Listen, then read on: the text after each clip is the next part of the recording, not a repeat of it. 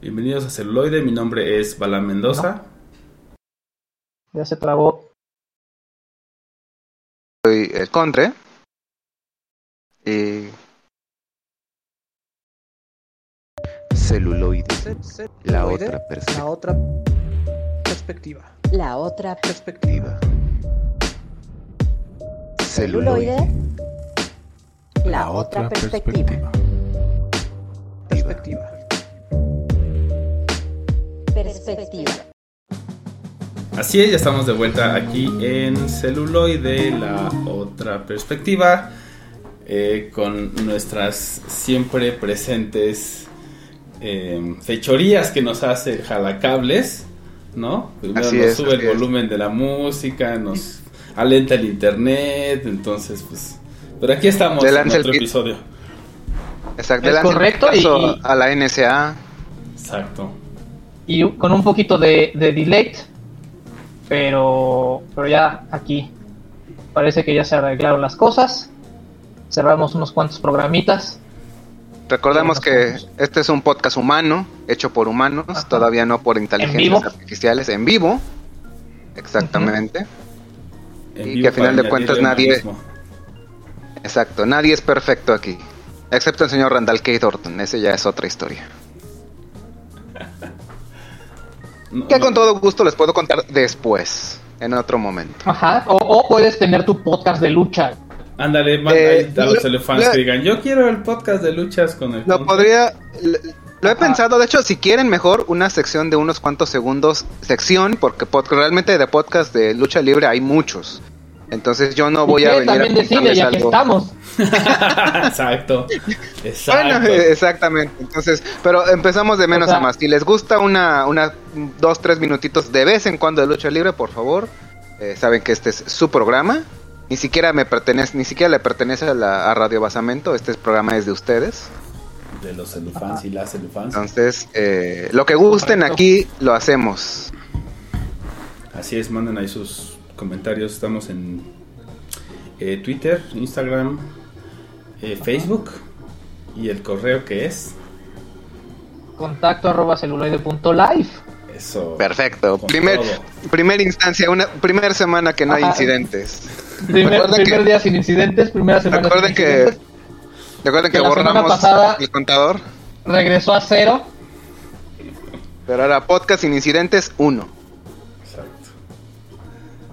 Así es, ya estamos en el episodio 118. Ya vamos a llegar a mediados de año, se fue de volada. De repente le metió Sí, este, ¿quién diría? pata este año. ¿Quién, ¿Quién diría? Y pues vamos con el chorizo. El chorizo que empieza bastante, bastante bien.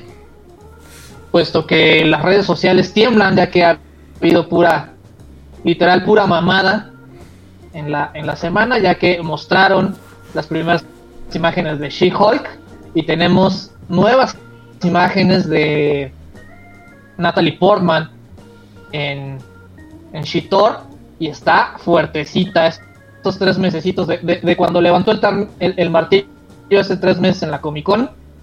Ahorita, Dios mío, qué Han rendido frutos, por favor.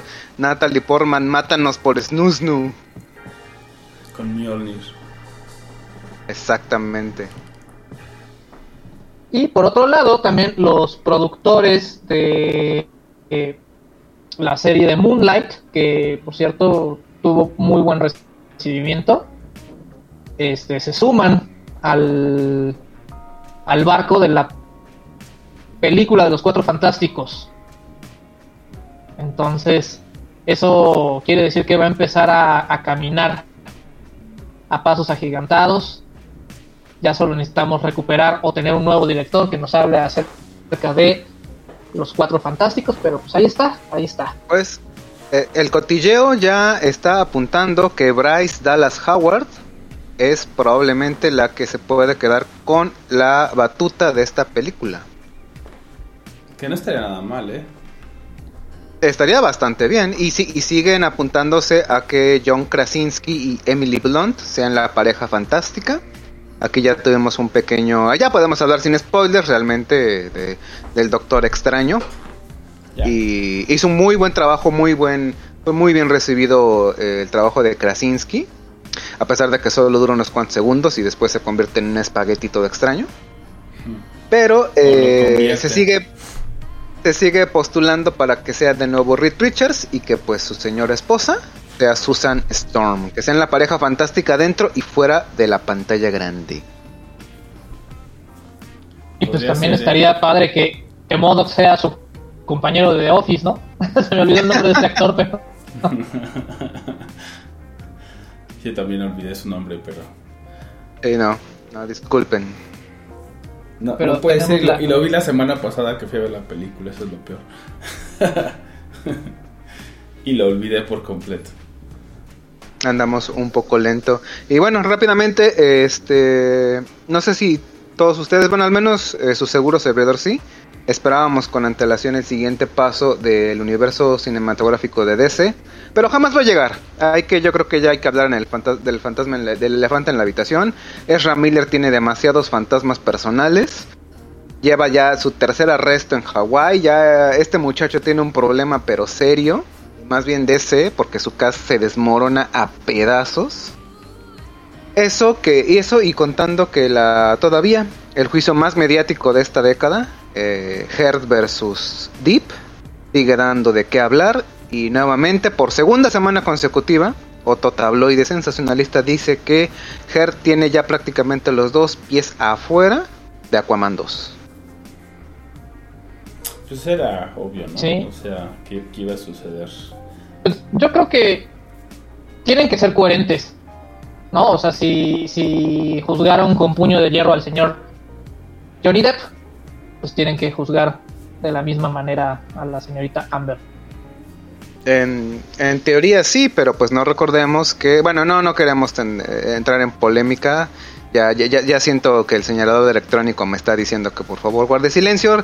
Estamos en la, este, en la, epo- en, el- en el- en la fracción de podcast donde todavía hay un poquito de censura, pero sí, sí, sea, en un mundo ideal eh, nuestras acciones deberían tener consecuencias y pues si, si Her, la señorita Her tiene que salir de Aquaman 2, pues me parece, eh, en mi opinión, fuera de este podcast, muy justa. Pues a ver qué sale. También, Pero la- A mí ya me aburrió un poco porque, o sea, es como, no sé. eh, me he dado cuenta un poco el, el tema de, de cómo ha cambiado el foco de atención y las cosas que, que llegan a, entre comillas, viralizarse, ¿no? Y cómo es ya tan vertiginoso. ¿A qué me refiero?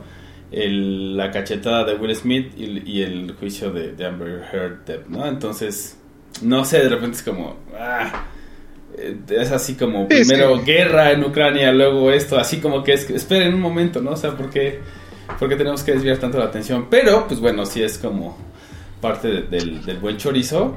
Pero pues digo, yo creo que Sí. al final van a terminar arreglándose como pasó en otras ocasiones y, y pues ya, ¿no? ¿Qué, qué decisión tomen las eh, productoras? Yo creo que sí van a, distanciarse un poco eh, por lo mismo, porque al final pues es como mientras se resuelven los asuntos, pues, yo ni te topo, ¿no? Casi, casi. A final de cuentas, eh, el peso que tiene es el del Tribunal de la Opinión Pública, que está masacrando literal y figurativamente sobre todo a, a Amber Heard. Y pues Deep, pues realmente es de esos actores que dices, es que cae bien, realmente tiene problemas como, como todos, no olvidemos, todos somos seres humanos, pero aquí ahora, ahora sí que se lleva a- al extremo la frase de este es un concurso de popularidad. Y en el fondo te respalda de quién realmente ha, ha lastimado a quién, que a final de cuentas, si dos personas se lastimaron, sí, pero ya cuando se involucran ya cuestiones de meterse con tu trabajo, meterse incluso con tu reputación y que pierdas eh, tu sustento, sí está realmente, por mucho que quieras mantenerte pragmático, está muy feo.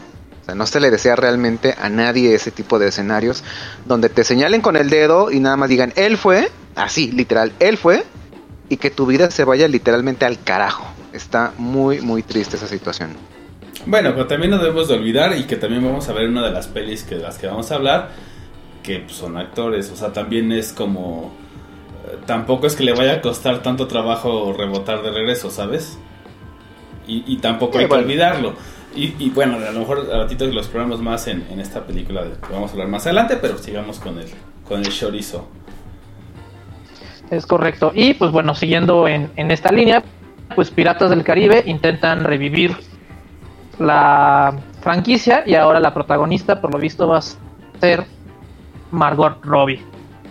Entonces va a ser la piratita y eso lo acaban de decir hace poquito justamente porque el señor Depp informó que aunque le pagaran 300 millones de dólares iba a regresar a ser el pirata Jack Sparrow ya que ese tie- tiempo terminó. Entonces, Según él. Y está bien, ¿no? O sea, también incluso para la misma franquicia creo que está bien, ya son demasiadas películas. Sí, bueno, bueno, si hablamos de después de la quinta película, sí, por favor, ya que no haya más. O sea, más Que ya no Jack siga Sparrow, por esta continuidad. con, con Margot Robbie. Creo que puede hacer Sí. muy buen trabajo porque ella es muy buena actriz. O sea, puede, es muy maleable también. Entonces creo que puede ahí darnos una sorpresa interesante. Eh, puede darles una, una Harley Quinn del Caribe. Harley Quinn del Caribe, ándale. Güey, o sea, tampoco es que, que Johnny Depp haya dejado muy alta la vara, güey. O sea, Johnny Depp es siempre Johnny Depp. Y ya lo hemos dicho mil veces en este podcast. Actúa de sí mismo en Sí. todos lados, güey, ¿no? Entonces, como de. No, puta, momento, momento. Deberíamos de hacer, De- deberíamos de hacer un, un episodio de, de gente que siempre actúa de sí No, porque acuérdate que luego Como Cameron. Díaz. por, por como- supuesto, por, por supuesto, pero Deep es un tesoro nacional. Discúlpeme, doctor. Ya ves, te digo, ya se ofendió el señor este Contre, así de no, igual que, que, que Abby también, que colabora con nosotros. Sí, ¿por qué tocan al señor Deep? Pues porque siempre hace lo mismo. Ha actuado una vez en su vida Sí, o dos sí, por sí. ahí y siempre sale de sí mismo, güey. Lo ves afuera y es Exacto, como. y es Ajá, Y- y Keanu Reeves también. y aún así es un te- ambos son tesoros nacionales. Y no son de tu nación. O sea, imagínate. Exactamente.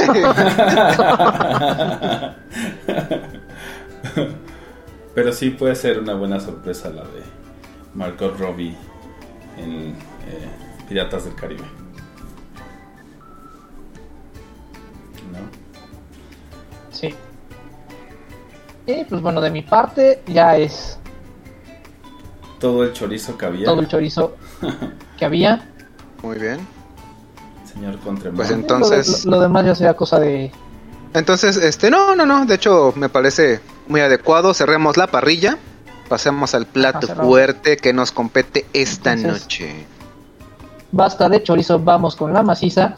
Y sabemos que, pues bueno, actualmente pues ya no todo llega al cine y hay cosas que se van directamente a las plataformas, ya que también el nivel de consumo pues ha, ha subido, ¿no? Entonces, también nosotros como usuarios pues estamos exigiendo contenido constante a las distintas plataformas feudales que nos dicen cuándo y qué tomar y cuánto tiempo está disponible en sus plataformas. Entonces, hay cosas que ya están de cajón, ¿no? Y que ya nada más ciertas plataformas, excepto que truenen como YouTube Bueno, YouTube, y, y vendan YouTube las Red. cosas. ¿No? ¿Qué era? ¿Originals? Ajá, YouTube Red. Originals. no Ajá, ya. Ese sí fue. Porque YouTube, digo, pues va a seguir ahí. ¿Quién Sí, sabe no. hasta cuándo? Sí, YouTube Red. Ahí va a seguir. Ese ya no. Pero bueno, entienden el, el concepto y pues ahora este episodio lo vamos a dedicar a estrenos en plataformas de streaming. Yo creo que podemos empezar con Tall Girl 2, ¿no? Ok, Dentro de empezamos. la selección es este... Empezamos fuertes. ajá, Aquí. Con este, todo, con mazo. Sí, no, ah, Con mazo para dormir, no digo qué. Pues miren, eh, el, el pionero de las de los, de los de las streamings que Netflix que, que se niega a morir hace un par de años nos brindó una bonita historia que se hizo meme básicamente eh, el mundo de los blancos con sus problemas del primer mundo donde básicamente una chica que sobrepasa el promedio, aunque no sé, no, no sé en base a qué promedio se refería, porque realmente la gente en el país sin nombre eh, son, hay de todos los tamaños, formas, sabores y colores. Pero bueno, es como común que una chica ande por ahí del metro sesenta más o menos, Ya lo que llega un poco más alto sale, sale del, del, del molde. Y eh, para ventaja de aquellos que no vieron Tall Girl como tal, o que la tradujeron a la altura, que es una de, esas A mi altura, ¿no? A mi altura, exacto, que te- no sé en qué estaban pensando. Por si no vieron la 1, la 2 tiene un plus que yo clasificaría hasta como metatrama. Porque a final de cuentas, en el primer minuto de Tal Girl 2, te resumen la primera así nomás. Los protagonistas rompen la cuarta pared y en un minuto cronometrado Te todo. condensan la trama de la película anterior. Yo ya yo la vi, pero la vi muy de malas la, prim- la primera hace un- unos años. Te evitan la la compleja trama. Exactamente, y básicamente es lo que el mismo nombre indica. Una chica alta que quiere un novio más alto que ella y que le hacen todo tipo de bullying del nuevo milenio por ser alta. Y que justamente el meme es eso. ¿Crees que tu vida es difícil? Pues yo uso tenis para hombre, talla bla bla bla. Gánale a eso. Y lo maravilloso de esta película de Turtle 2 es que eh, en este nuevo, nu- nuevamente en este mundillo, del, en este primer mundo, eh, yo, eh, Joyce me parece que es el, el nombre de la protagonista, no, dis- disculpen ustedes, eh, Jodie, es. Jodie, Eh, tiene que audicionar para un musical que va, va- va a presentar en su escuela porque pues aparentemente ella siempre ha querido estar en un escenario cantando, bailando, bla, bla, bla. Y la directora le dice, ah, tú eres la que diste un discurso muy emotivo eh, el año pasado acerca de que hay que aceptarnos por cómo nos vemos, que no tenemos que fijarnos en lo demás, bla, bla, bla. Ah, sí, fui yo. Perfecto. Este, ¿me puedes decir qué tan difícil es tu vida como una chica alta? ¿Cómo? Sí, o sea, ¿cómo comparas tu problema con el hambre, con la desigualdad social, con problemas eh, internacionales? O sea, le re- prácticamente le dice, a ver, ¿en serio quieres comparar nada más tu altura? Todos los privilegios que tienes, no te falta comida, no te falta eh, educación, no te falta prácticamente nada, simplemente eres alta. ¿De verdad eso es un problema? Y el personaje se queda, bueno, sí, ah, no te preocupes, estoy, estoy bromeando, qué bueno, que no tienes complejos, sigamos adelante. Y la trama pues va de eso. Eh, con su novio tiene que eh, circunnavegar por los conflictos de lo que es llevar una relación. Eh, al momento de presentar un teatro musical, aquí tenemos un experto que nos dirá que eh, muchas veces las parejas protagónicas tienden a pasar tanto tiempo juntos que hasta sobrepasan ese, ese, esa línea de lo, de lo artístico, se van ma- más a lo, a lo personal, se pueden hacer muchas parejitas. Y a final de cuentas, también va el antagonista, entre comillas, que era un chico sueco en la primera película, ahora busca ser como que el mejor eh, amigo de todos los to- otros protagonistas, les cuesta mucho trabajo. Y eh, la pareja, nuestra pareja protagónica, en un punto muy temprano de la trama, termina. ¿Por qué? Porque aparentemente Jodie está mucho en el teatro y este muchachito, que realmente no recuerdo su... De hecho nunca dicen su nombre, lo llaman por su apellido, se esmeró mucho en una cena de su tercer aniversario. Jack Dunkelman. Dunkelman, es que siempre le guion. llaman Dunk Sí. o Dunkelman, así es. Eh, él se esmeró mucho en una cena para su tercer aniversario de tercer mes y ella pues prefirió, ¿sabes qué? Como tengo que ensayar, estoy muy nerviosa, tengo que ensayar, preferiría irme a mi casa. Ah, adelante, vete. Ah, perfecto. ¿Cómo que te estás yendo? Si yo me esmeré mucho en la cena. Ah, terminamos. Serio. Sí, Así el, termina. el guion dice que tiene que terminar. ¿Cómo lo haremos, muchachos? El- guion dice- a huevo. El, el guion dice que necesitamos un pequeño elemento llamado tensión. ¿Cómo lo formamos? Rompiendo con la pareja protagónica. Perfecto. ¿Cómo? Ah, que rompan. Perfecto. Y la trama tiene que avanzar. Eh, surgen todo tipo de problemas. Aparece la hermana del muchacho sueco que aparentemente liga con Dunk, pero resulta que no. Entonces nuestra hermosa chica Jodie va superando todos los complejos que tiene que ver con aparecer en un escenario. ¿Por qué? Porque hay una pequeña vocecita que tenemos en, en nuestro interior que se llama inseguridad. Pero aquí literalmente la hacen una voz, la hacen un personaje más. Voice off. Cuando Jodie va caminando, va, este, va a sus ensayos, está viendo y que si hay... otro. ¿Es un narrador o es su propia voz?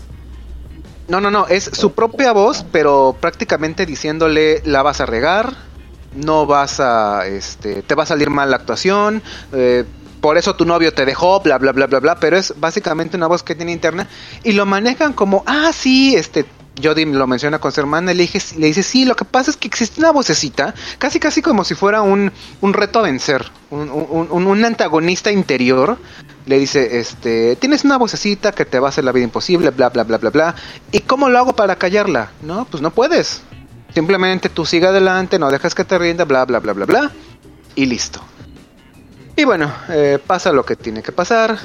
Al final, después de hora 30 de dramas adolescentes del primer mundo, eh, Jodie eh, lleva a cabo el musical.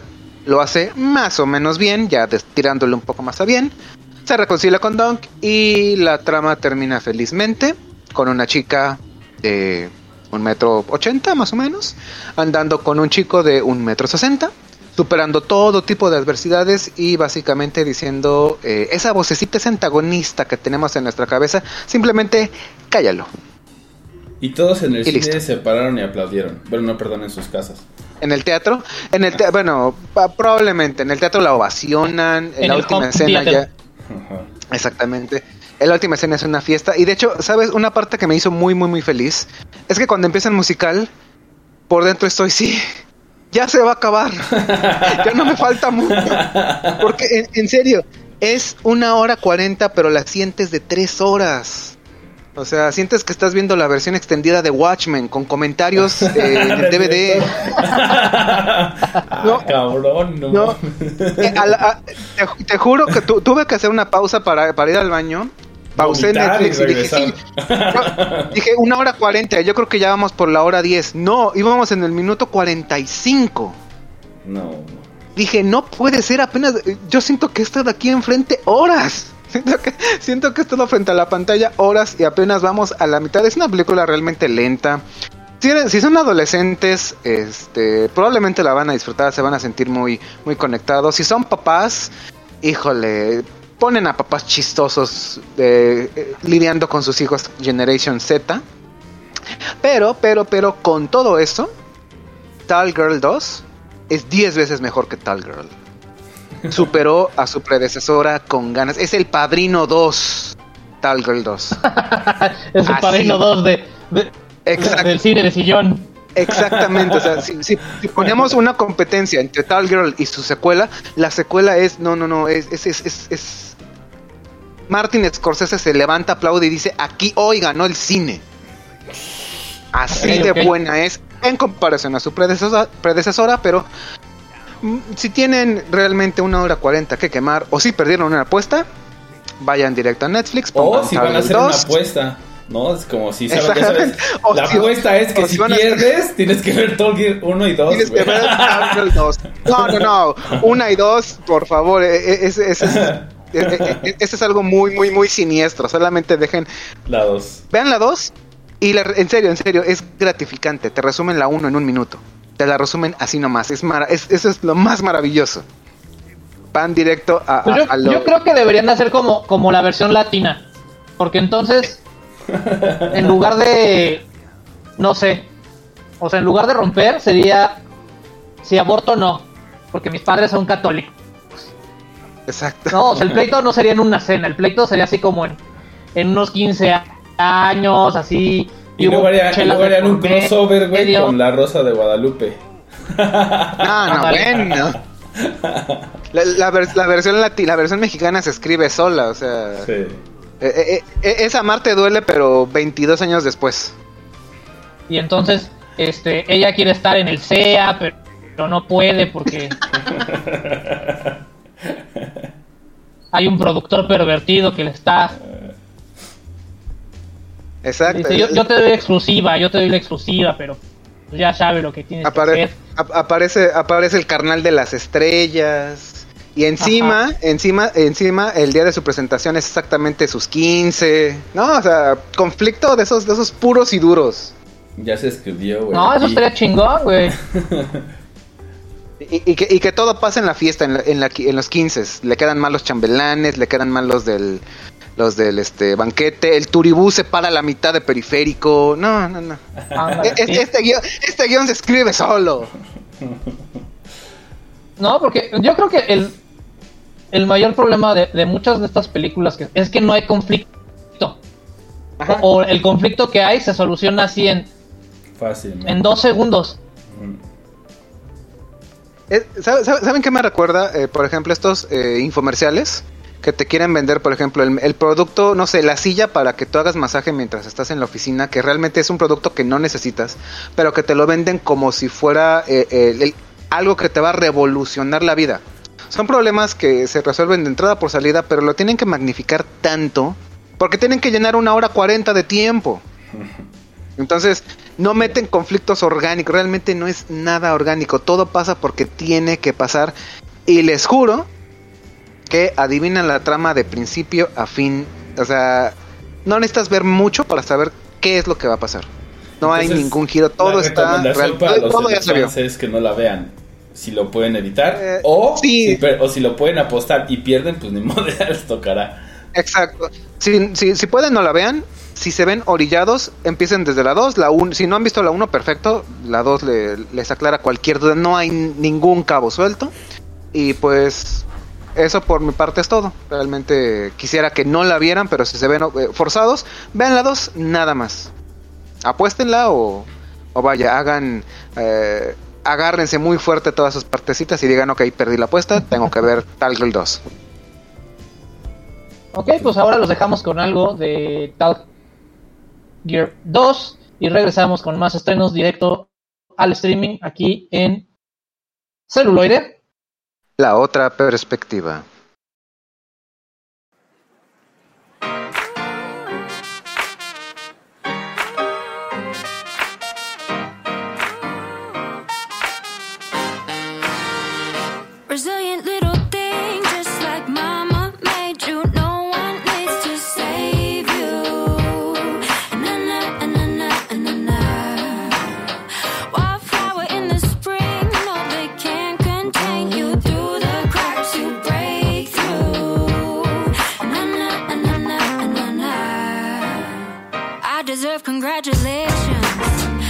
Cause I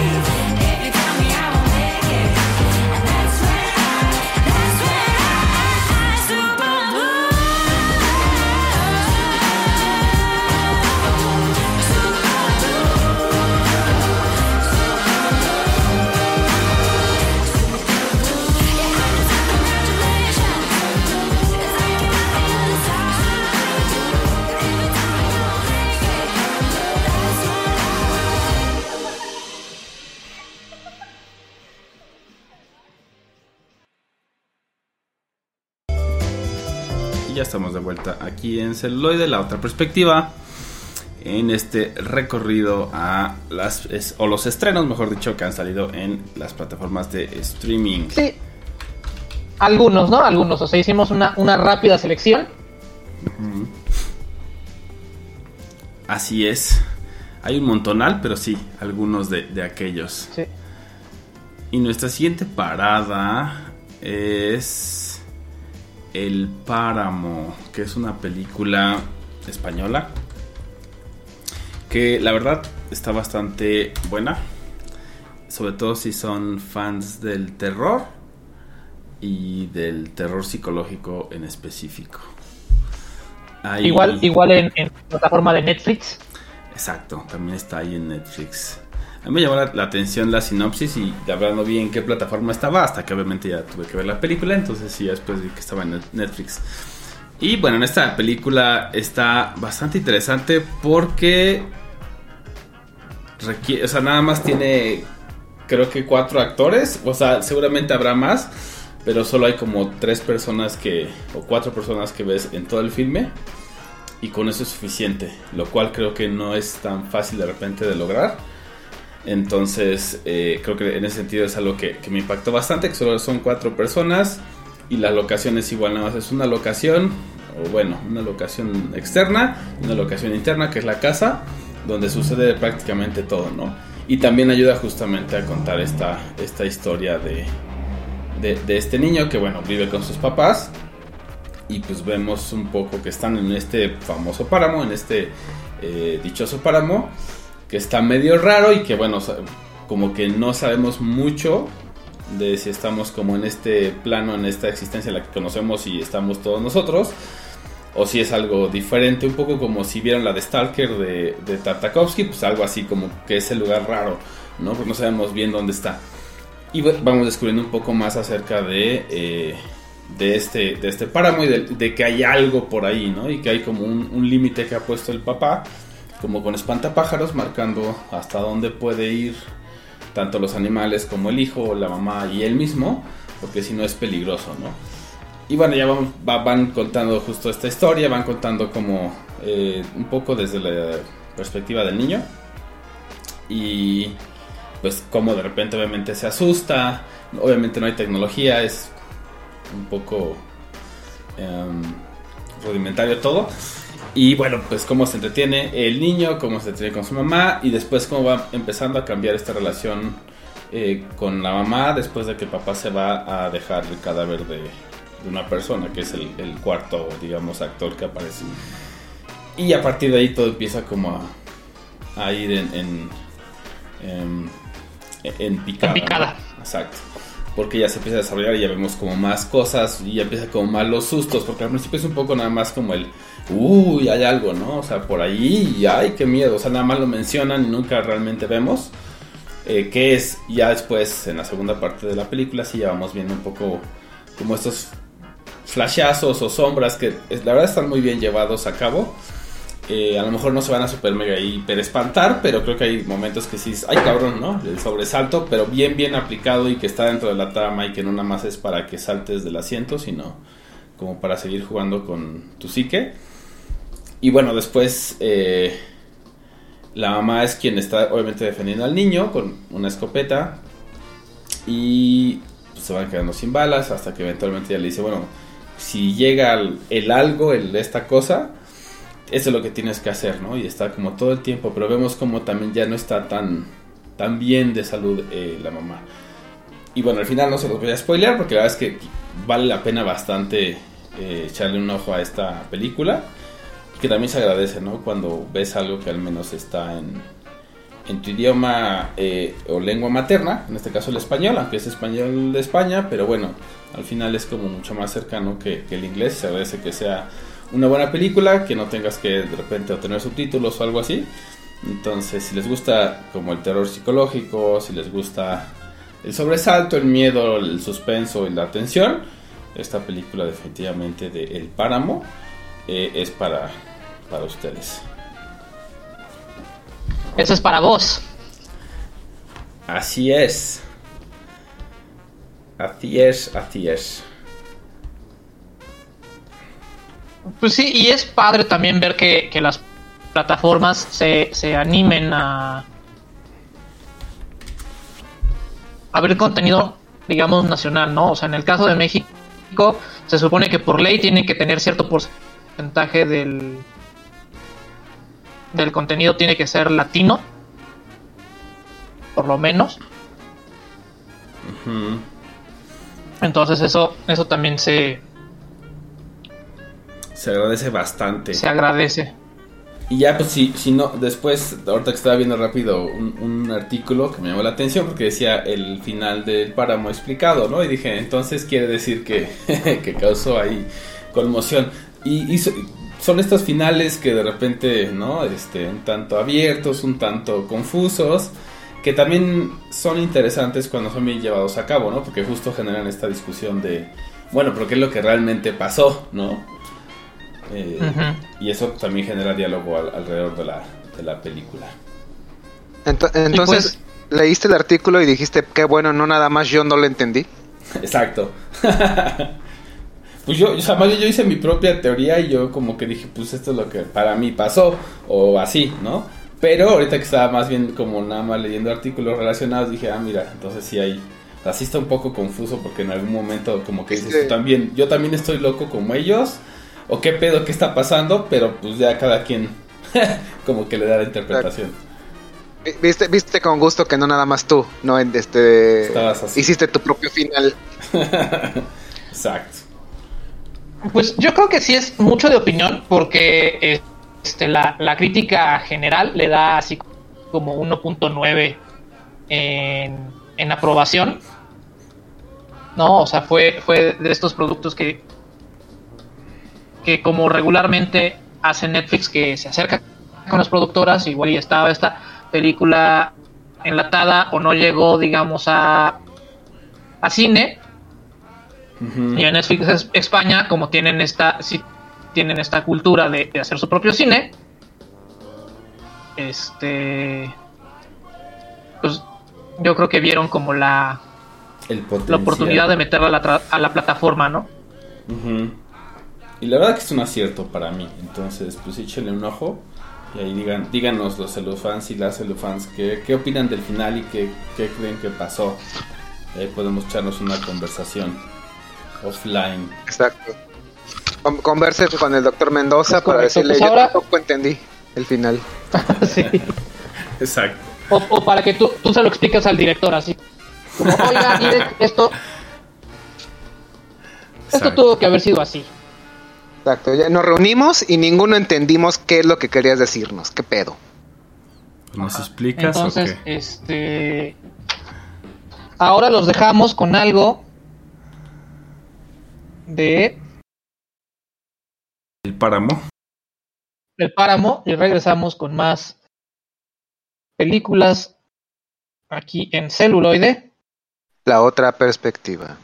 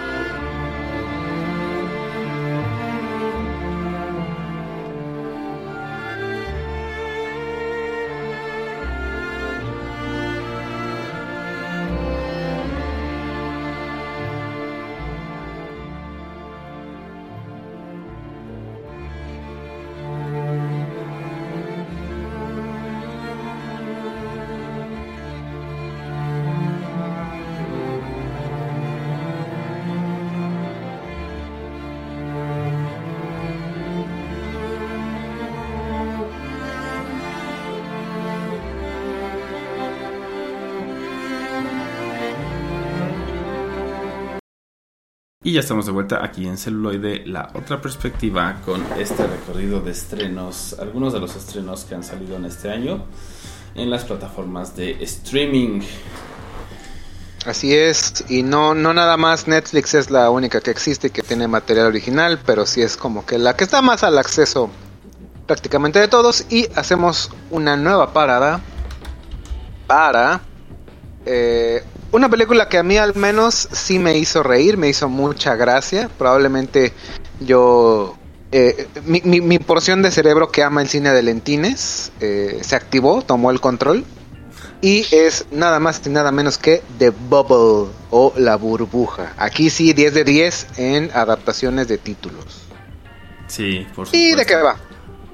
Pues aquí podemos irnos directo ya a la parodia.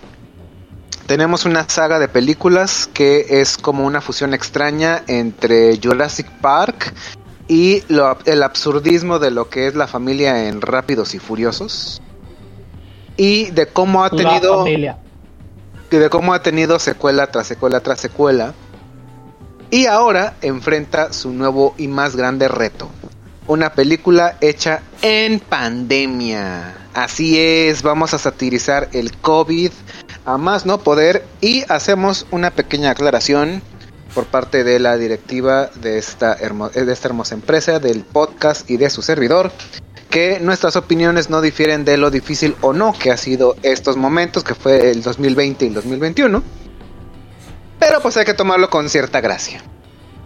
Aquí tenemos a nuestra protagonista eh, encarnada por la bellísima Karen Gillen, que oh por Dios es es, es otro tesoro nacional, pero así como para es como una es como una obra de arte para verla, para disfrutarla. Es muy buena actriz también, pero es muy muy muy atractiva.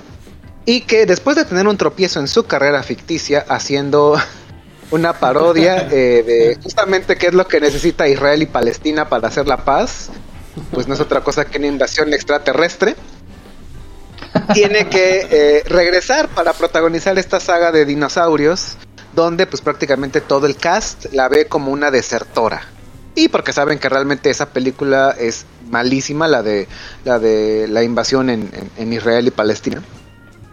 Y bueno, eh, tenemos que ver cómo los actores eh, tienen que pasar por un proceso arduo de eh, limpieza, tienen que pasar por, por varios filtros, tienen que enclaustrarse 15 días para eh, que todos estén libres de Poder sospecha empezar de a COVID filmar, ¿cierto? para empezar a filmar. Que de por sí ya una, una filmación debe ser algo agotador. Debe, yo no, no, no, no puedo ni siquiera imaginarme lo tortuoso que debe ser para todo el elenco, para el cast, para el director, para los stunts, para todo. Pero pues aquí con el, el aditivo de que pues tienen que estar pasar un periodo de prueba en aislamiento. Y Además en todo de el cast de la de- rigurosa prueba.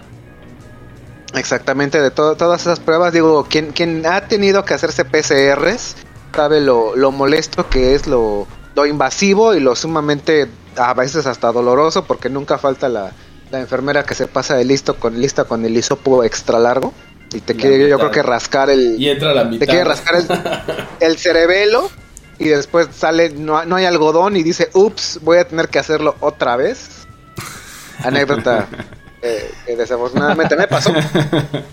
Real, anécdota Sí, real. sí, sí, sí, to- todavía, todavía a veces paso agua y siento el, el- el pedacito de algodón en lo más profundo de mi, de mi Sí. nariz. Pero bueno, entonces, eh, ya que tenemos a nuestro cast en aislamiento, del cual eh, destaco porque me dio muchísimo gusto ver a David Duchovny, disculpen si mi pronunciación de su apellido es muy mala, y Pedro Pascal, que no más ya aparece prácticamente en todos lados. Es muy bueno, güey. Es- Es muy bueno y aquí... a- a- aquí- Versátil. a- a- Y aquí- dice sí a todo. Exacto. Aquí, aquí Pedro Pascal es, no sé, hace una representación muy buena de, de Charlie Sheen. Eh, Ya sabes, el actor que le entra a todo y literal le, le tiene, le tiene que meter absolutamente a todo para actuar. También. Y bueno, aquí ya, ya, llegamos a la parodia así ya exagerada. Eh, eh, el, el personaje de Duchovny está casado, entre comillas, con otra actriz. Y juntos tuvieron un- unos todo tipo de aires. Adoptaron a un niño quinceañero por unos cuantos meses. Y pues no como que les cuesta trabajo esa paternidad. luego a Karen Gillen, que es como que la actriz joven, pero que rápidamente es desplazada por una TikToker, probablemente ya de 18 años o 20 años, y que justamente está ahí por hacer, este, ser, tener 4 millones de seguidores en esa red social. Guarden ese dato, es de vital importancia. Y pues todo tipo de personajes pintorescos que eh, prácticamente podemos dividir la película en dos partes. Primero, y de nuevo, guarden ese dato, todo lo que lleva el proceso de la película teniendo en cuenta las restricciones de por COVID. Y segundo, una película con una trama que es como confusa porque se supone que en algún punto dicen que el target de esa película es como medio familiar, incluso tirándole medio a niños, o al menos eso yo leí en un subtítulo, a lo mejor está mal. No, sí, sí. Pero ves más o menos, ves a menos de qué va la trama, ves desmembramientos, prácticamente un actor en un punto dice, ¿saben qué? Váyanse al carajo, yo no voy a seguir en, en este aislamiento, me tienen harto. Y dicen, es que no podemos seguir haciendo la película sin ti, ¿cómo no? Me largo. ¿Y cuál es la solución? Pues resulta que en la película los dinosaurios, spoiler, se lo comen. Y de una manera muy grotesca. Incluso los personajes rayan en lo ridículo de, sí, mira, aquí está su ropa, aquí está su cuerpo, no, no, debe estar bien. Hasta que un dinosaurio procede y les avienta prácticamente la cabeza a sus pies. Ah, sí, mira, así se murió. Entonces, eso por, por parte de la productora, yo me imagino, para mí que sí lidian con un actor de que los deja colgados a mitad de, de, de- una, de una película. ¿Y cómo lo hacemos? Pues matamos a su personaje fuera de Claro. cámara y ponemos un, eh, un, un- un detalle para de que, ah, sí, se murió, mira, aquí está el cuerpo, bla, bla, bla. O, ¿vieron, ¿vieron ese carro que explotó? Sí, pues ahí estaba el cuerpo de, de, de este actor que falleció en Rápidos y Furiosos, no, no recuerdo su nombre. Brian, el, el- el personaje era Brian. Pues no recuerdo el, nombre del actor actor. es Paul Walker. Ah, Paul Walker. ah, sí. A- a- Aquí por lo menos tuvieron ya las suficientes tomas grabadas para darle un, un adiós este eh, digno, aunque spoilers para los fans de Rápidos y Furiosos, va a volver.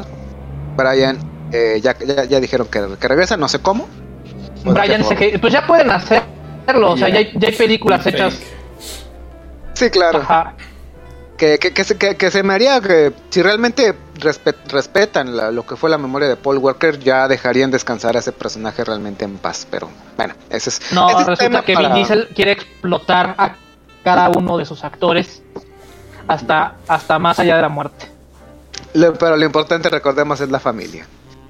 Entonces, eh, retomando la burbuja, aquí también la eh, otra parte de cómo se va desenvolviendo todo es lo chusco de que, híjole, ¿qué creen? ¿Se acuerdan que llegó una chica con el café? Sí, pues los cafés tocaron a quién sabe cuántas personas, otras 15 días de Ese, aislamiento. ese tipo ¿Qué? de chistes ¿Pero creo que sí es? son muy buenos, justo.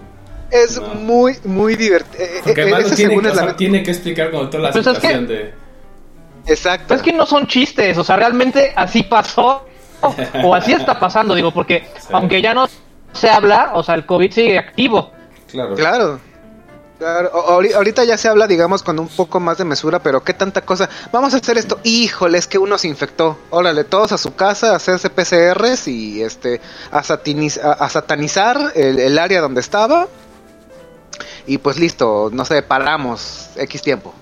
Y también vemos un lado muy frío, muy frívolo de, de- de la industria, donde literalmente dicen, mira, tienes que sacar esta peli, es que ya no nos alcanza el dinero, es que el cast está muy mal, este, sí, pero es que solo somos dos películas que vamos a salir.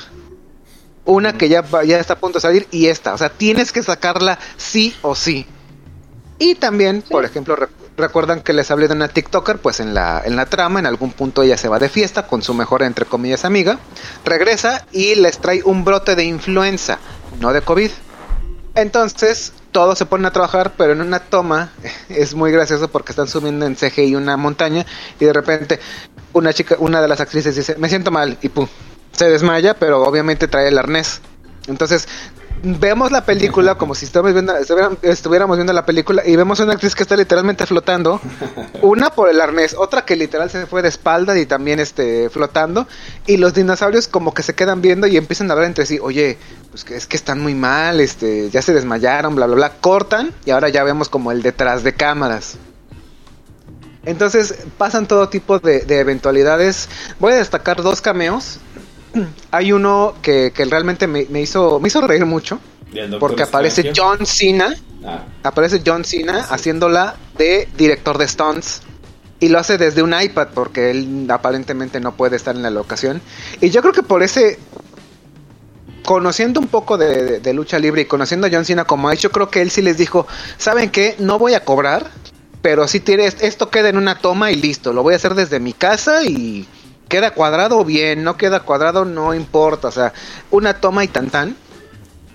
Y el segundo cameo a destacar es que eh, ya todos, toda la producción harta de que la película finalmente no avanza, pues le meten a lo que el buen Pedro Pascal dice, ¿saben qué? Pues vamos a darnos un pasón de drogas, pero de las buenas.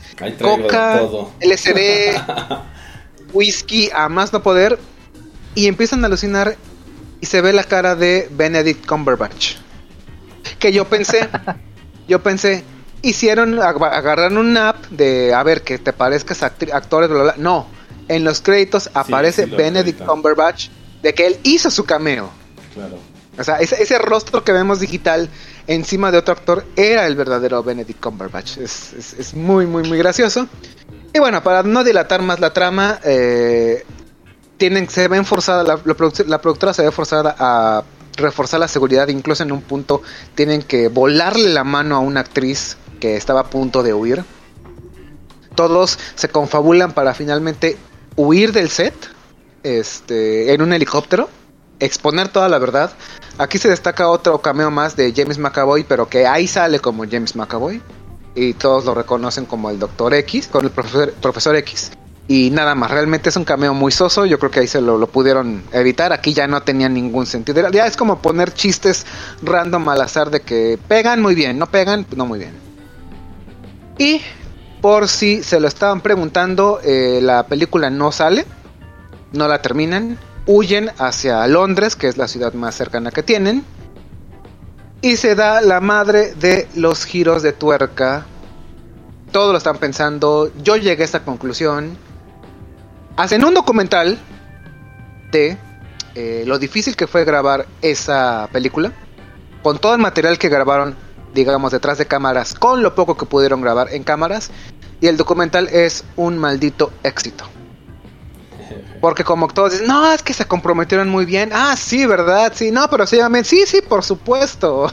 Este, todo bien, bla, bla, bla. Ya el, el chiste al final que mata todo es que uno de los eh, uno de los asistentes tenía que llevar las pruebas PCR a los, los hisopos para analizarlos y él dice, la verdad es que no los llevé. Los metí en mi mochila, los dejé en mi casa y ahora no sé qué hacer con ellos. Ahí los tengo. Así como, como recuerdo. Entonces, este es una película realmente eh, larga, son poquito más de dos horas, pero que la verdad sí se disfruta y a mí me gustó mucho cómo trataron este tema porque realmente refleja mucho cómo es cómo vivimos eh, e- esta pandemia, todos encerrados al borde de la locura. Digo, es, es, es muy desafortunado quienes realmente tuvieron que perder su empleo o tuvieron un quebrante económico fuerte. Pero del otro lado eh, es realmente satírico, creo que lo tocan de una manera muy correcta, muy propia, no se meten en, en- en un terreno digamos muy, muy oscuro, pero vaya, re- realmente retrata cómo fue esta pandemia, cómo piensan algunas casas productoras y a final de cuentas que los hombres, pues, los humanos, somos humanos, somos eh, seres muy sintientes, muy eh, necesitamos atención, necesitamos contacto con otros seres humanos y aquí pues nos saca realmente lo peor de lo peor de, de, de lo que de lo que nos pudo haber pasado. Amoríos de cuarentena, eh, parejas que terminaron, parejas que regresaron, amistades que tronaron, vaya, realmente un poco de todo. Que al final es un poco a mí lo que. O sea, me gustó y no me gustó. Tengo sentimientos encontrados. Eh, como lo decíamos un poco antes de entrar a este, a este bloque. eh, porque conociendo el trabajo de Yuda Patou. eh, que ha hecho Virgen a los 40 y que ha hecho This is 40 y otras cosas. Digo, más o menos tiene como el estilo, obviamente, porque pues, es él. No voy a decir, obviamente, de. No, no entendió su película, ¿no? Sino. Creo que tiene muy, muy buenos chistes, pero también un poco eh, como es más estrategia. ¿Sabes por qué? Justo por el tema de TikTok y como que le quiere hablar a las nuevas generaciones o como que dijo a ver si esto le- les llama la atención a las nuevas eh, generaciones, ¿no? Y que también hace burla de ello, eso sí, eso sí me gusta, porque de repente incluso al hijo este que adoptan justo, de 15 años, que dice, yo ni veo películas, son demasiado largas, ¿no? Y justo es como eso, o sea, Exacto. sí, los, la generación es como, no, ya películas, pues a mí dame cosas así, ¿no? Contenido, un chingo de contenido y muy, muy cortito, ¿no? Muy efímero. Eh, lo cual también es parte de, de la crítica.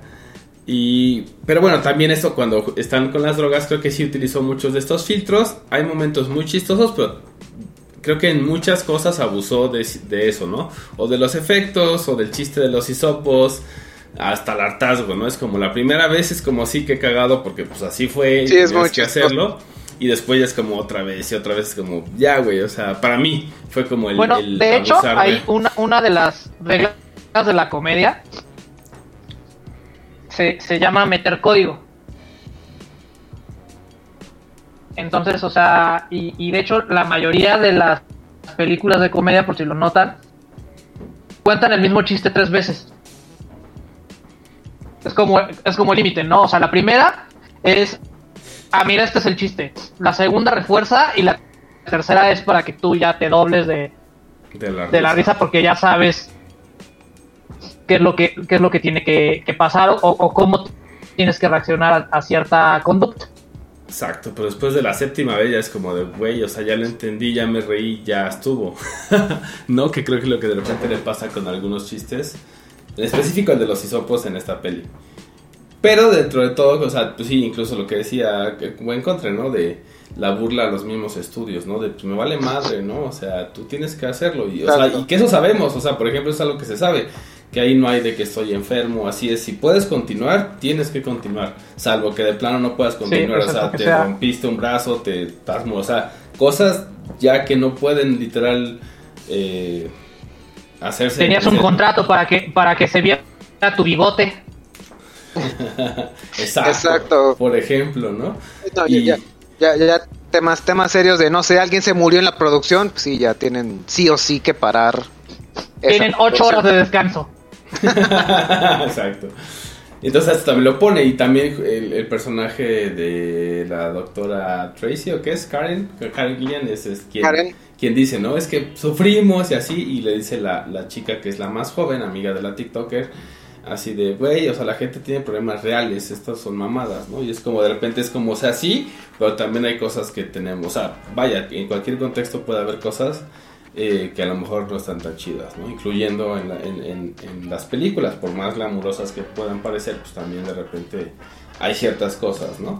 Eh, entonces también me pareció interesante y eso también de cómo hacen estos cortes de pantalla verde y la peli, de cómo se ve el producto final y cómo se ve el detrás de cámaras, también me pareció interesante que nos deja ver un poco el, el detrás de, ¿no? De, de- de cómo se hacen las Exacto. pelis. Exacto, es la, es la idea y, antes de que se me olvide, este, justamente aquí yo creo que refuerzan doblemente el, el, el- que el tener una TikToker en la película, porque resulta que en la película, si es que realmente hubiera sido la de los dinosaurios, una chica, que es, que, que es esta jovencita, se hace amiga de la cría de un dinosaurio y le enseña a bailar un baile de TikTok.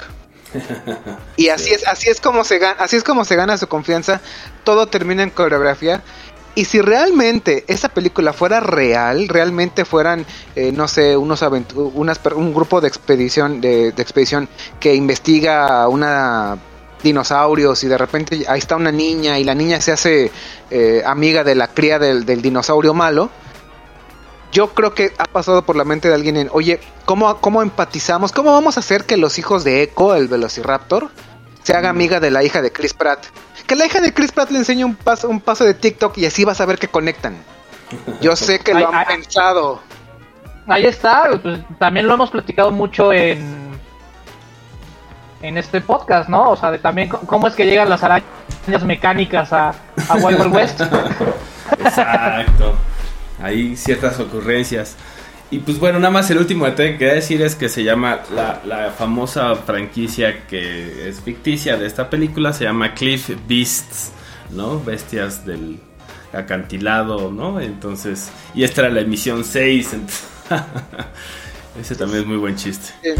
Ya, ya, ya para las 7 iban, iban, iban irse las veces al espacio, entonces eh, iban a, iban a hacer en el acantilado del espacio profundo, un así, o sea, iban evolucionando de una manera brutal.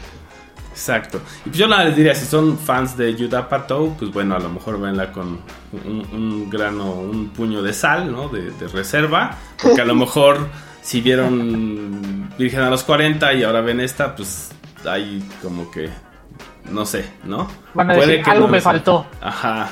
Como que las drogas que se tomó el personaje de Pedro Pascal nos hicieron falta, ¿no? Entonces, pues sí. A- a- hasta aquí me llega el olor a cocaína con Ajax y pantaleta. Así es. Bueno, pues ahora los dejamos con algo de La burbuja of the Bubble y regresamos con más estrenos y más visiones directas para el streaming.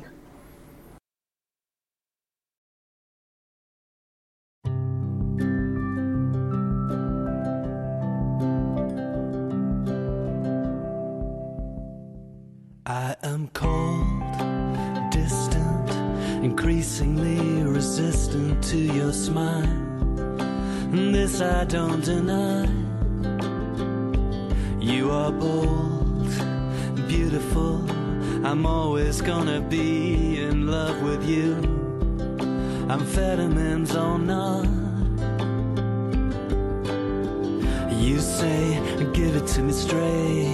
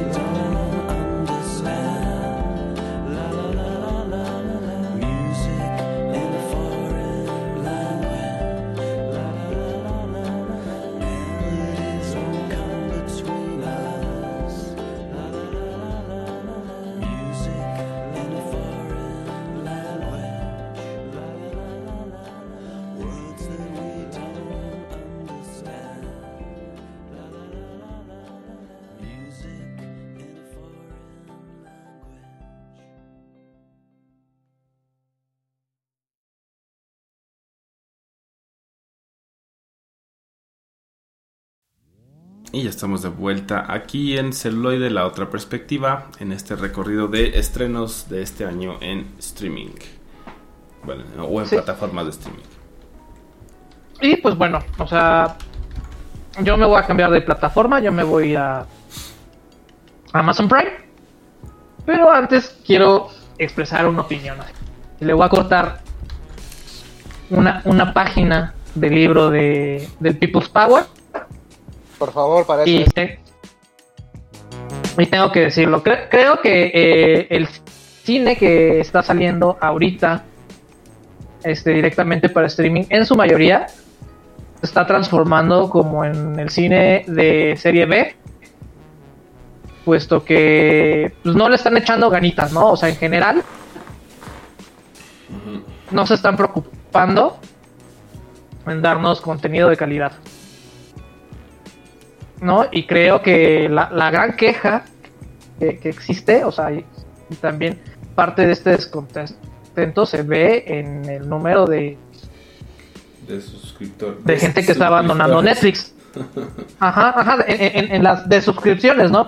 Cuando tú dices, oye, es que realmente no hay nada que valga la pena este, ver, Ver.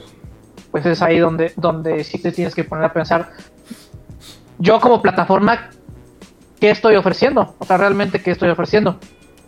¿Verdad, Bli? ¿Cuál es tu razón de ser? ¿Cuál es tu razón de ser? ¿A qué público vas?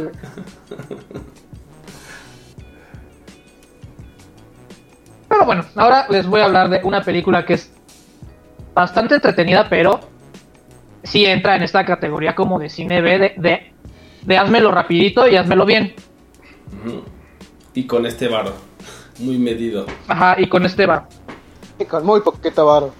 Con este varo y no te pases ni un peso. Entonces, de la película que les voy a platicar es la de Cop Shop. Que le pusieron juego de criminales en español.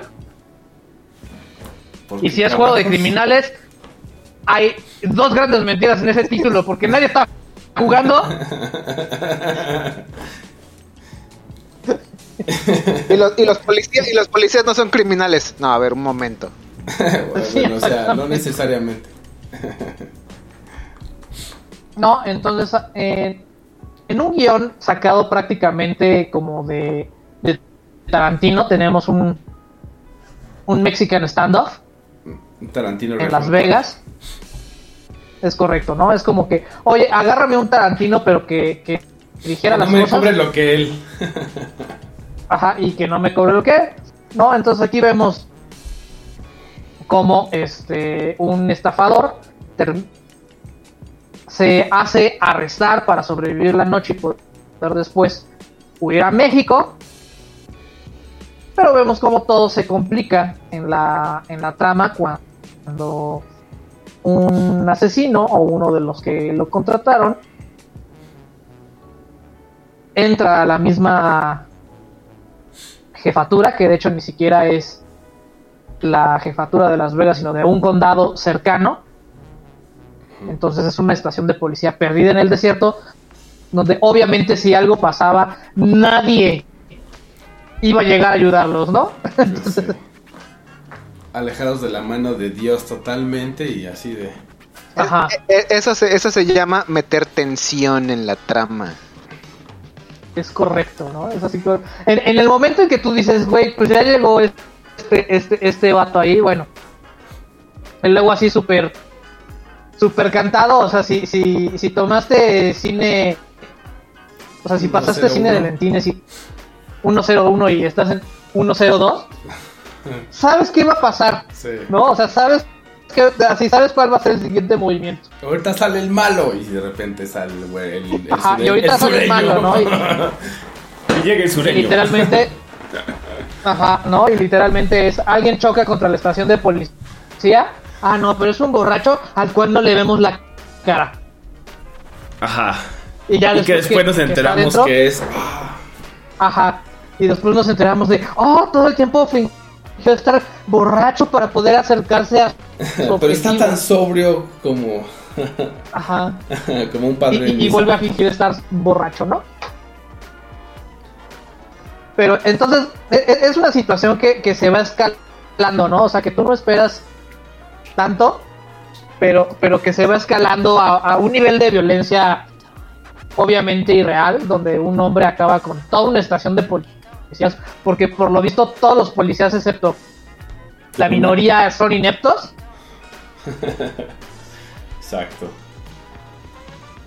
pero que ocupan, ocupan todas esas reglas del cine, ¿no? O sea, lo que, lo que a mí me late mucho es, por ejemplo, que una, una de las clasecitas que justamente te dice Tarantino y que dicen en el cine en general es no pongas nada en tu... O sea, no grabes nada que no vayas a ocupar después. Y hay una escena donde están justamente jugando este, a ver quién, carga más rápido la, la pistola, el, el- el revólver, y, y se apuntan. Y entonces el compañero de, de la protagonista, bueno, es que podría ser coprotagonista, sí, porque protagonista es el... Eh, El otro. depende. Como lo veas, pero Sí, depende- de- de la perspectiva. principales, sí. Ajá, pero uno de los principales, y justamente deja caer unas balas que quedan ahí en la alfombra, y esas balas, 20 minutos después, son las que salvan, digamos, la, Toda la escena La y todo el situación. pedo, sí. toda la escena. Es correcto. Sí. Ve- ves No, las, ves las- entonces- ves las balas y dices, ah, sutil. Sí. Ajá. Estaban jugando, se cayeron unas balas y después Las dejaron tiradas en el suelo. Le hacemos un primer plano a las balas, así sutilmente. De que esa. Ajá. ah, ah, mira, mira, espectador, eso que ves ahí, eso es importante, que no se te olvide que ahí había balas. Exactamente, ¿no? O sea, de que hay balas tiradas en el suelo. ¿Eh? Es, es importante. ¿No? Y que también lo llevan así como al, sí al ridículo. a la exageración y al ridículo un poco porque dicen, güey, o sea, yo vine a cobrarte, o sea, yo soy el buen pedo, o sea, si tú me das el dinero a mí, ya, o sea, cada quien se va igual y te madreo y todo, pero o sea, si mandan al otro güey y literalmente, o sea, entra el otro güey y es así como de con globos, güey, entra el otro güey directamente con globos y dice, ay, aplicando la de ¿No quieren unos tacos? ¿Alguien pide unos tacos? Ajá. Y empieza a, eliminar a todos los policías del Y empieza a eliminar a todos, ¿no? Eso es- No es así, oye, qué cagado, te pareces mucho a un güey que tengo en mi base de datos de criminales más buscados. Ay, en serio, déjame huevos, ¿no? Y, y ahí empieza una Sí, una pinche masacre bien cabrona. Que también le exagera, porque también cuando le vuelve a leer al, al güey este en la cabeza, pues se para y dices, ya, o sea, también es como, no mames, ¿no? O sea, Sí, sí, sí, sí, sí, ¿no? Pero- son, pero son lo usa. ese tipo de, de, de clichés que disfrutas. No, o sea, no es una película a la cual le tengas que exigir mucho. Literalmente es apagar el cerebro y, y regresar así a, a, a cine que te entretiene. Pero sí le podían meter un poquito así. si le hubieran apretado un poco ¿no? las tuercas, hubiera quedado todavía más chido. Ajá, ¿no? hubiera quedado excelente, ¿no? Porque después ya casi al final pues sale así como este eh, un personaje así súper injustificado, el cual dura dos segundos, que nada más era como para meterle un poquito así como, ah, ya valió madres, pero no, no valió madres, Pero no tanto. sí. pero no tanto. Cuando, cuando el guion lo requiere. Entonces, exacto. Nada más porque porque teníamos que durar hora 20 y, duramos este hora 10. Ajá. Entonces, Mete ah, pues métele esta madre. No, la verdad, este, al que debo de admirarle realmente a todo es a este Anthony J. Love, que hace el personaje de Tom- Toby Hoss, que es justamente un psicópata, y también este a Frank Grillo, ¿no? Que es el, el otro, digamos, tirador con honor. ¿no? Que son los que lo- los que mejor hacen sus papeles. Porque hay, hay un momento donde nuestra, nuestra policía novata llega a desesperar. Dices así, es así como, no es posible que seas tan pendeja a pesar de que seas novata. Sí, claro. No, y sí, ya, definitivamente el psicópata está muy bien hecho, o sea, como que en el estilo y feeling de- del chiste y del humor negro, pues lo, lo, lo hicieron bastante bien, ¿no? Justo la escena que decíamos fuera del aire de, de, de Gerard Butler que dice, pues yo soy un profesional, ¿no? Es psicópata, es el otro y se asoma y todo ahí, todo creepy, este, queriendo matar justamente a la, a la policía novata. Es correcto. No, y hablando un poquito de, de- del director de Joe Carhan, o sea, tiene tiene ahí dos, tres cositas que que valen la pena, ¿no? O sea, por ejemplo, es el mismo director de Bad Boys Forever, entonces todas las escenas de, de acción y todas las escenas, este, de, de- pues sí, ¿no? De, de, de- de matanzas y así, están muy bien dirigidas, ¿no? Ya la historia general, pues es, es, es bastante ligera, ¿no? O sea, no hay que pedirle mucho a la película, ni que si tienen un fin de semana donde la novia los dejó, en lugar de agarrar este, el Pornhub y el helado, Agarren esta película y el helado. Ajá, y el helado, ¿no? Entonces, eh, yo creo que de mi parte es veanla, la verdad vale mucho la pena, no le exijan mucho y disfruten. Concuerdo, totalmente. Entonces los dejamos ahora con Cop Shop y regresamos con más películas y más estrenos en streaming aquí en celuloide. La otra perspectiva.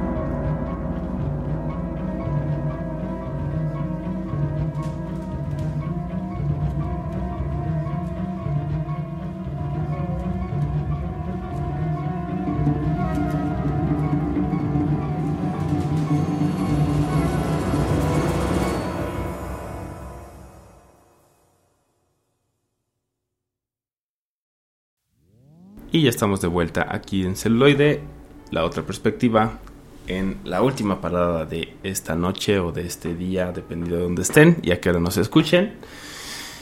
Y es una película que se llama Apolo 10 y medio. A Space Age Childhood. Una niñez de la era espacial. Espacial. Así es. Y que creo que está muy bien hecha. Eh, les decía ahorita fuera del aire, antes de entrar al bloque, que no había visto que era de Richard Linklater. Que también ahí tiene varias películas que en lo particular me gustan bastante, como Waking Life y a Scanner Darkly. Que también están, eh, bueno, según yo las dos están hechas igual en rotoscopía. Como esta también de Apolo 10 y medio y que pues obviamente es una técnica que siempre llamó mucho la atención y que bien utilizada pues obviamente ayuda muchísimo a contar y aquí como es algo espacial pues también creo que justamente le ayuda un montón ¿no? ¿de qué va Apolo 10 y medio? Eh, es de una eh, de un proyecto super ultra secreto según esto eh, para mandar a un chico de cuarto grado Niño. Sí, un niño de cuarto grado al espacio, ¿no? Justo antes de, eh, del Apolo 11, que es el que finalmente aterriza en la Luna. Llega a la luna, sí. Así es. Y, y, y- después del, del 10, que pues según yo fue uno de los que por ahí tuvieron este eh, desastres, ¿no? Entonces, pues como el, el 10 y medio. El que está ahí en medio, ¿no? Y que es súper secreto. Y pues bueno, vemos ahí eh, también muy buenas actuaciones, ¿no? Y que, y que quedan perfecto en esta técnica que puedes ver como todas las, eh, todas las expresiones y puedes ver todo el feeling de, de estos actores. Y bueno, pues que, que va de este muchacho que pues obviamente primero se le acercan unos agentes. Él está contando todo eh, en una voz ya más bien adulta, como en retrospectiva, ¿no? Me acuerdo en esa época que, y entonces empezamos a ver justo la época cuando es joven, lo recluta eh, la NASA y el Servicio Secreto para hacer este em, viaje espacial, porque dicen, bueno, y, por- y- pues también así como que le... em, A mí lo, que me latió fue la justificación, ¿no? Que dicen, es que la verdad es que nos falló la escala, que es algo que, Que sí. que han tenido muchas broncas, ¿no? o sea, que han tenido muchas broncas a lo largo de los años de que si son este pulgadas o que si son centímetros. Sí, y que lo, y lo ponen ahí y dice, pues sí, nos falló la escala del cohete, necesitamos a alguien. Y que también ahí hace como que ver al elefante también en la habitación, ¿no? Dice, bueno, ¿y por qué no mandan un chimpancé? Y entonces dicen, no, porque necesitamos un humano que controle y todo, ¿no? Y es como lo que en algún momento sí se hizo de pues, mandar animales y eso, ¿no? Y que pues no, no se puede por... Pues porque no se puede, necesitamos alguien que... Y, se lo responde, ¿no? La gente así de, necesitamos alguien que, que sepa el lenguaje, que pueda comunicarse como tú, ¿no? Entonces, también como que quitan esa parte de, de ahí en medio muy rápido, muy, muy bien. Y este, y pues bueno, entonces dicen, ok, vamos a mandarte, y pues solamente los entrenamientos que tiene, ¿no? A los que lo someten como cualquier astronauta. Y, eh, y pues también el estudio, ¿no? Decir, bueno, ¿y qué tienes que hacer? Que también me gustó porque te ponen como todo el... eh, toda la rigurosidad que requiere eh, ser un astronauta, pero sin que se vuelva pesado para ti como audiencia, ¿no? O sea, porque si te dice un poco el, claro, necesitas entender eh, ecuaciones para saber dónde, o sea, cómo, cómo regresar a órbita, o si tienes que hacer como cosas manuales, necesitas entender como todos estos principios eh, científicos y de la física, ¿no? Eh, sin que obviamente los tengamos que entender nosotros para poder entender la película, lo cual se agradece bastante. Y pues bueno, vas viendo también todo el entrenamiento de, de las cabinas, ¿no? Que pues puede llegar a ser tan complejo de literal qué botoncito tienes que picar, en qué momento, en qué secuencia y si pasa algo, eh, que, cuáles son las consecuencias, ¿no? Que también por ahí tienen un, un simulacro justamente de se prendió el foco, no sé, 1002, error 1002, dice él, ¿no? El, el astronauta, el chico y todos acá en, en- en la cabina de operaciones están así de, pues, ¿qué significa? Pues, quién sabe, ¿no? Y empiezan a ver los manuales y lo que sea, y pues, ustedes aborta la misión. Y es, una, es un simulacro, pero aún así es como, claro, para también probar el error humano, ¿no? Como el, el- el cómo nos equivocamos. Y, este, y es como, pues sí, fallan la prueba porque en realidad ese, ese código de error, pues era, o sea, todo está bien, solo es como un, chequeo más, más que nada del astronauta y de, de que está atento a las señales de la cabina y demás, ¿no? Entonces, es- eso también creo que está eh, interesante. Y pues después, eh, del otro lado, tenemos la vida de este chico eh, con su familia, ¿no? Como una familia de los eh, 50, finales de los 50, entonces, bueno, mediados de los 50 y este y pues como todas estas eh, dinámicas también como este aire de cambio no porque también iba iban entrando hacia los 60 donde hubo todos estos cambios tanto en la vestimenta en la música en la apertura sexual y demás que también lo van poniendo y que también la película va acompañada no solo de, de esta gran técnica que es la rotoscopía sino también de un gran soundtrack que pues obviamente nos eh, sea, engancha no de inmediato. Eh, entonces todo esto ayuda muchísimo a contar la historia no os voy a contar el final, me gustaría que la vieran todos los y las fans y que, que nos digan qué, qué opinan de esta película. La verdad es que a mí yo sí le doy un, un 9, así. Literal. No, y que más que nada se ve el esfuerzo, ¿no? O sea, de por sí la, eh, la técnica de, de rotoscopía este, es difícil. ¿No? O sea, porque prácticamente es hacer dos películas y una de ellas es animada. La misma película dos veces, sí. ajá. Así No, es. pero como, como decías al, principio, pues es algo que, que hace lucir bastante toda la acción. Así es, incluso el guion, o sea, el guion también está o sea, bastante sólido, desde incluso el, la, eh, la voz, en off del narrador, de decir de él mismo y contar su historia y después ir, ir hilando, ¿no?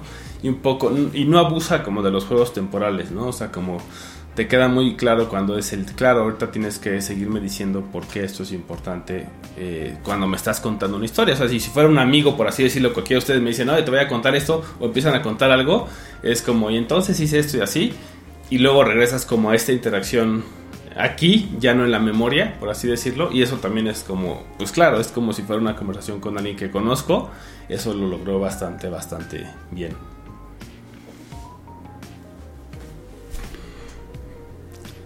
Qué bien, qué bien. Pues bueno, ahora los dejamos con algo de Apolo 10 y medio. Y regresamos con las recomendaciones aquí en celuloide. La otra perspectiva.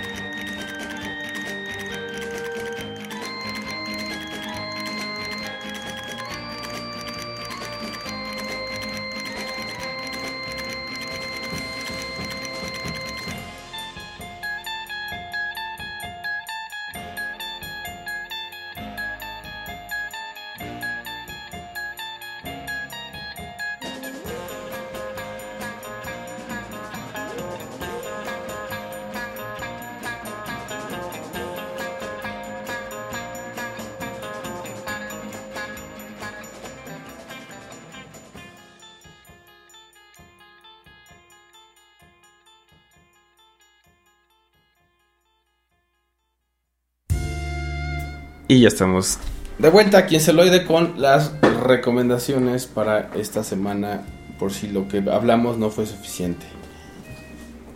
Correcto. Y pues de, de mi parte les voy a recomendar la de Don't Look Up o No Mires Arriba. En Netflix, protagonizada por Leonardo DiCaprio y por este Jennifer Lawrence. la niña del cencejo. Se me olvidó ahorita su nombre. Jennifer Lawrence. Jennifer Lawrence, exactamente, esa mujer. Muy buena película. Y este, una película que yo creo que estaba destinada para cines, pero pues la pandemia se atravesó y se quedó únicamente en, Netflix. ajá, en la plataforma de Netflix. Entonces, ya habíamos hablado un poco de ella en episodio anterior. Si no lo recuerdan, pues vayan y véanla. Y luego nos escuchan y así. Y ya por mi parte les voy a recomendar algo más de este director de Apolo 10 y medio, que es Richard Linklater. eh, Wa- Walking Life, Waking Life, perdón, de 2001. De este hombre o este muchacho que está como atravesando sueños y se encuentra con un montón de personas que discuten el significado de la vida y del universo. Entonces, también está en rotoscopía, también está bastante loca y psicodélica. Entonces, se la recomiendo totalmente. Y porque ustedes lo pidieron, eh, va a haber una segunda página del People's Power. Para ustedes, eh, vayan a su plataforma corsaria favorita o véanlo también de manera legal porque yo por mi parte les recomiendo un anime que la está rompiendo en esta temporada y que gustosamente va a durar no solo primavera sino verano que ya he recomendado dentro fuera de este programa a todos mis conocidos y amigos y es nada más y nada menos que Spy Family. Por favor, véanla, es entretenida, es extremadamente divertida y de hecho su doblaje latino nos recuerda por qué México, sin demeritar a los demás, era grande en los 70s, 80s y 90s en el doblaje. Muy bueno disfrutarlo, ya sea en español latino o en japonés con subtítulos. Eh, véanlo, sé de verdad que les va a encantar.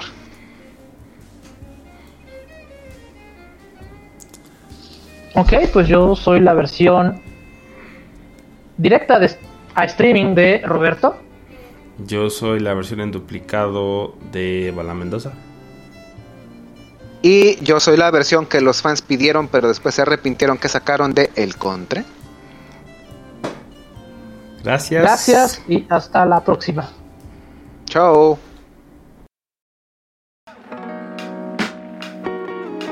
Celuloide. Celuloide. La otra perspectiva. I'm gonna make him an offer he can't refuse. Never give up. Never surrender. La otra perspectiva. Perspectiva. La perspectiva. Pasta de chorizo. Vamos con la maciza.